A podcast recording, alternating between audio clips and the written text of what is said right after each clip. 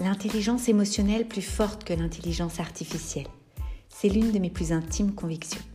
Je suis Sandra Morel-Bordenave, sophrologue, coach certifié, et depuis une dizaine d'années maintenant, j'accompagne les personnes perfectionnistes et sensibles à se reconnecter à leurs émotions afin d'éviter de glisser vers le burn-out.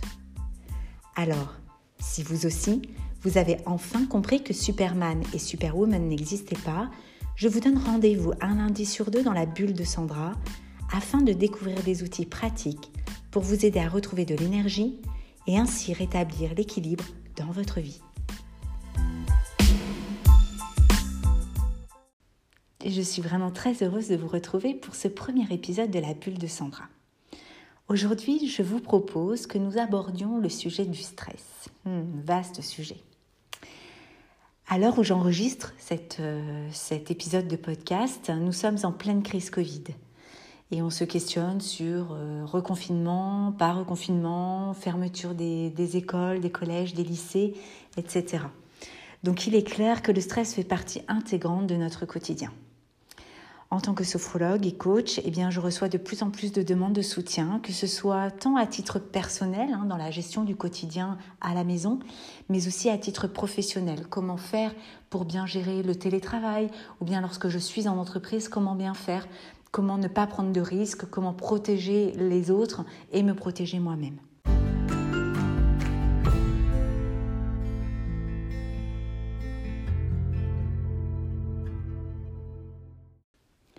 Je vous propose de débuter par quelques données chiffrées.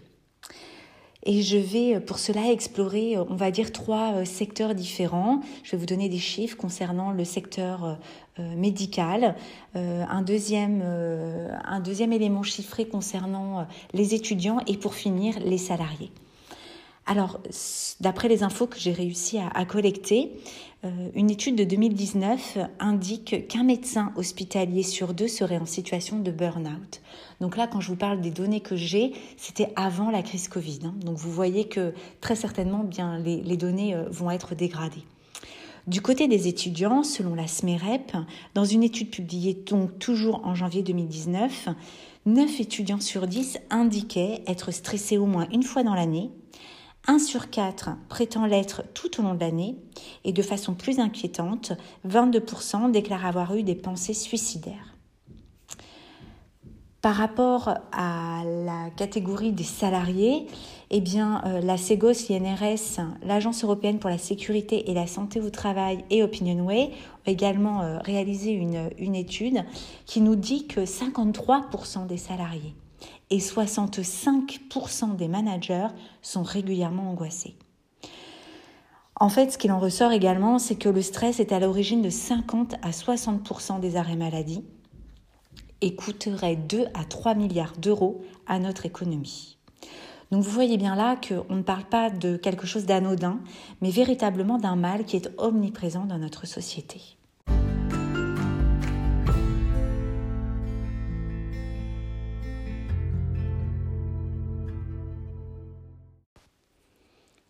Ok, alors après toutes ces données chiffrées, eh je vous propose maintenant d'essayer de, définir un petit peu plus précisément de quoi nous parlons lorsque nous parlons du stress. Parce que finalement, c'est un mot que nous avons beaucoup à la bouche, mais euh, je me rends compte au quotidien que finalement, peu de personnes savent exactement de quoi nous parlons.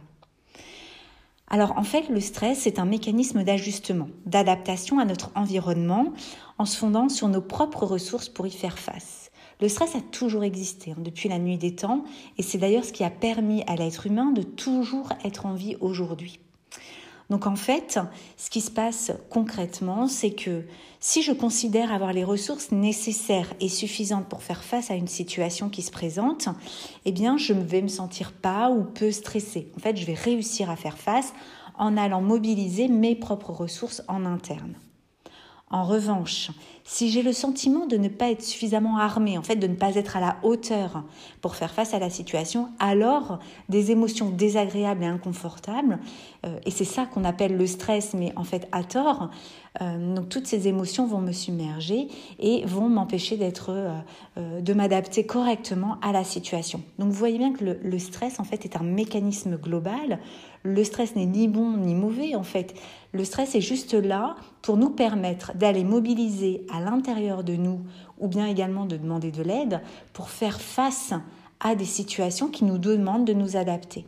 Donc tout est une question de balance entre les stresseurs qui vont arriver en face de nous, nos ressources en interne et donc notre capacité à mobiliser les bonnes ressources pour nous ajuster, nous adapter à la situation. Donc vous voyez bien ici, grâce à cette explication, que nous ne sommes pas tous égaux évidemment face au stress. Cette capacité euh, à le gérer va donc dépendre de notre personnalité, de notre confiance en nous, de notre manière de penser, c'est-à-dire du regard que l'on va porter sur les situations. Donc si on a un regard qui est plutôt euh, habituellement euh, pessimiste, négatif, à toujours nous dévaloriser, eh bien évidemment, ça va être plus compliqué de nous adapter à la situation. Alors que si on a un regard plus positif, plus optimiste, en se disant que de toute façon, on va développer des, capacités, on, a les ressources, ou en tout cas on va les trouver, eh bien là, on va avoir un, mécanisme de stress qui ne va pas euh, venir nous épuiser ou en tout cas complètement nous déstabiliser.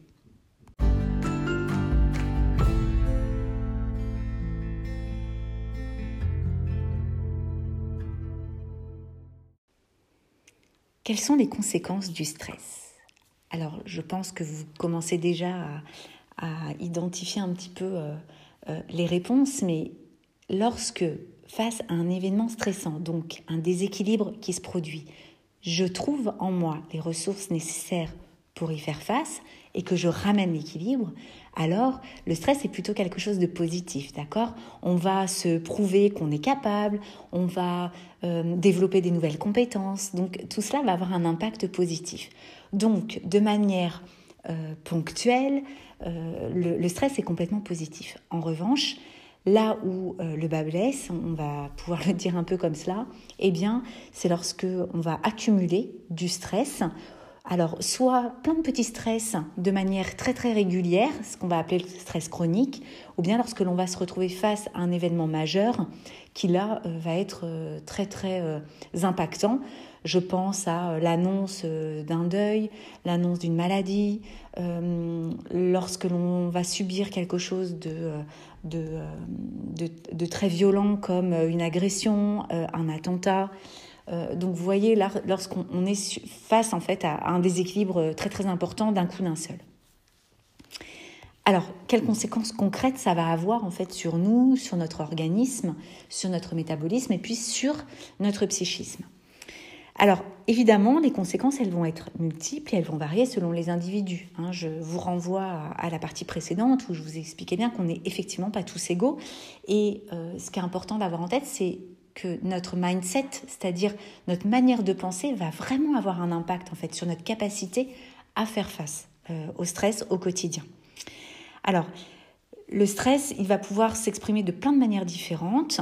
Par exemple, de l'irritabilité, euh, ça va être des maux de dos, euh, des troubles de l'appétit. Alors, soit on mange plus ou au contraire plus du tout. Des troubles organiques également peuvent, peuvent survenir. Le sommeil, très souvent, va être impacté, donc soit par un sommeil que l'on va juger euh, peu récupérateur ou, carrément des insomnies et qui nous empêche bah, de, de, trouver le sommeil et d'avoir soit des nuits blanches, soit des nuits très très entrecoupées avec des grosses périodes de réveil. Le système immunitaire, évidemment, va être impacté. Euh, alors on va aller de pathologies bénignes telles que des rhumes à répétition qui vont émerger alors que jusqu'ici en fait on n'était jamais malade. Euh, et puis des pathologies de plus en plus sévères avec des troubles cardiovasculaires, des décompensations de diabète et aujourd'hui c'est clairement euh, avéré et prouvé également l'apparition hein, de, de cancer. Vous le voyez donc, le, stress n'est clairement pas anodin et en tout cas notre capacité à y faire face, hein, notre réponse face au stress va vraiment être euh, fondamentale pour préserver notre santé à la fois physique mais également mentale.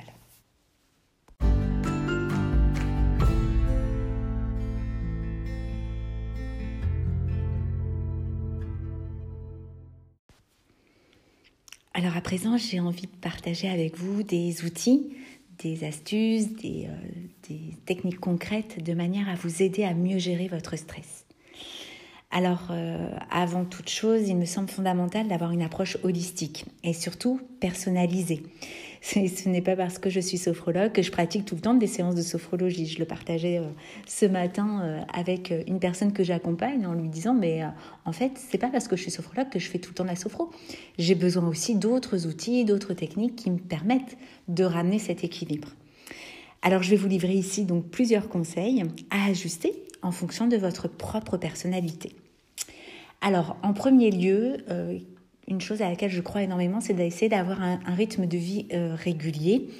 Euh, et notamment de cultiver une bonne qualité de sommeil. Donc quand je parle de régularité, en fait, c'est d'essayer. Alors je sais que c'est pas toujours évident, et notamment lorsqu'on a des enfants en bas âge, mais c'est d'essayer d'avoir un, rythme de sommeil à peu près euh, identique, c'est-à-dire qu'on va essayer de se coucher toujours à la même heure, de se réveiller à peu près à la même heure, et les week-ends ou pendant les vacances, d'essayer de décaler le moins possible, peut-être d'une ou deux heures maximum.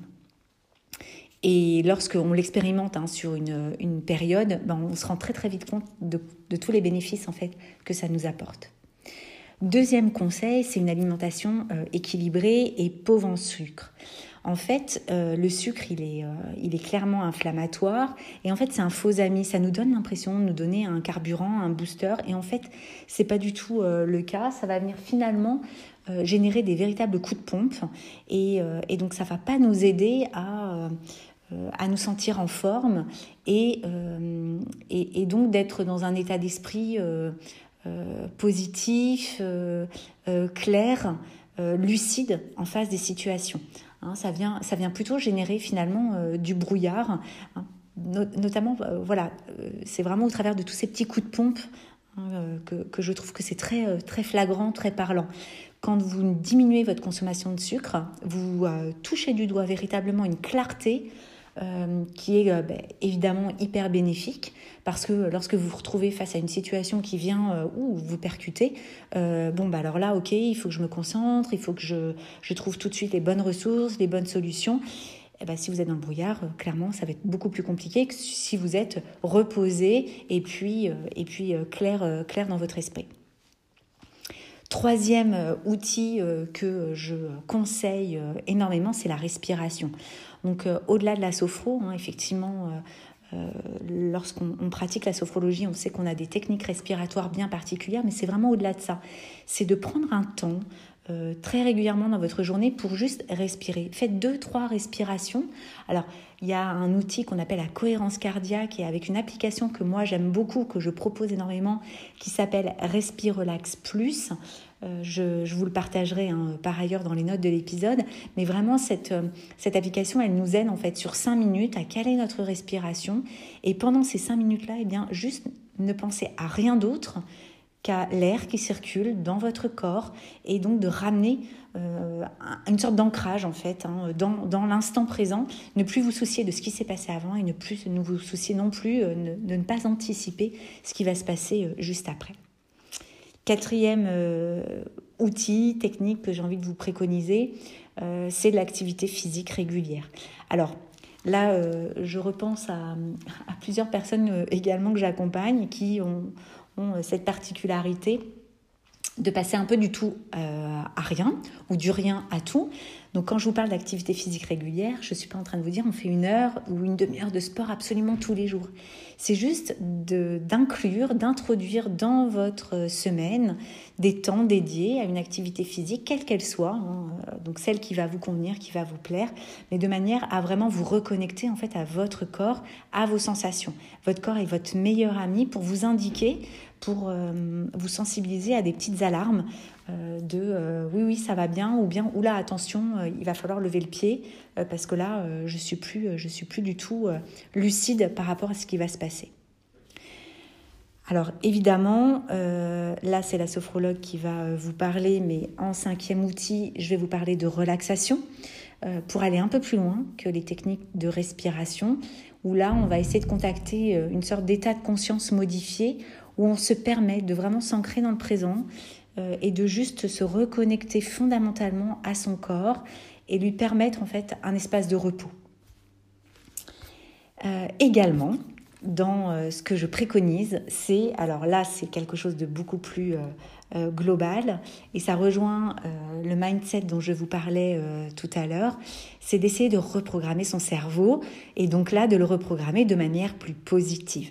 Plus je vais développer un état d'esprit positif et confiant, moins tous les stresseurs qui vont arriver à moi euh, vont me sembler insurmontables. Et donc, plus je vais développer de la confiance, plus je vais être capable d'aller contacter les bonnes ressources, ou éventuellement, encore une fois, hein, j'insiste, mais c'est super important, aller demander de l'aide à l'extérieur pour m'aider à faire face euh, à la situation que j'ai à vivre.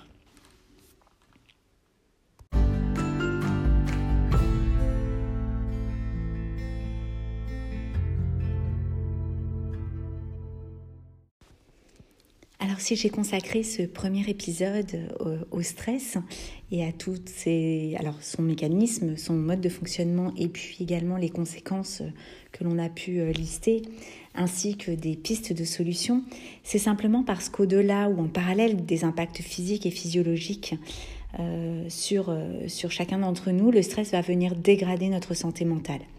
Et pour preuve, les chiffres annoncés au début de cet épisode, lorsque j'évoquais les impacts sur les soignants, les étudiants ou encore les salariés.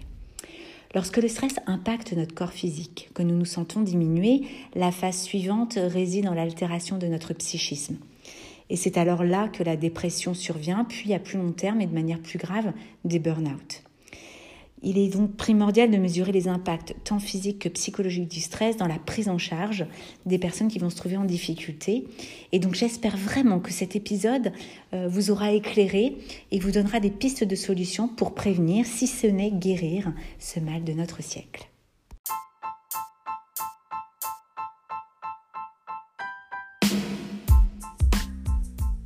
Pour ne manquer aucun épisode de ce podcast, je vous invite à vous abonner sur la plateforme de votre choix. Vous pourrez d'ailleurs y laisser un commentaire et affecter 5 petites étoiles si vous pensez que ce podcast peut être utile à d'autres. C'est le meilleur moyen pour le faire connaître. Vous pouvez également vous abonner à ma newsletter bimensuelle, publiée en alternance avec cette bulle, pour obtenir des infos riches et utiles, et ainsi porter un regard plus léger sur votre quotidien. Pour cela, je vous donne rendez-vous sur mon site www.sandra.morelbordenave.com. Je vous souhaite une très belle journée et je vous dis à très bientôt.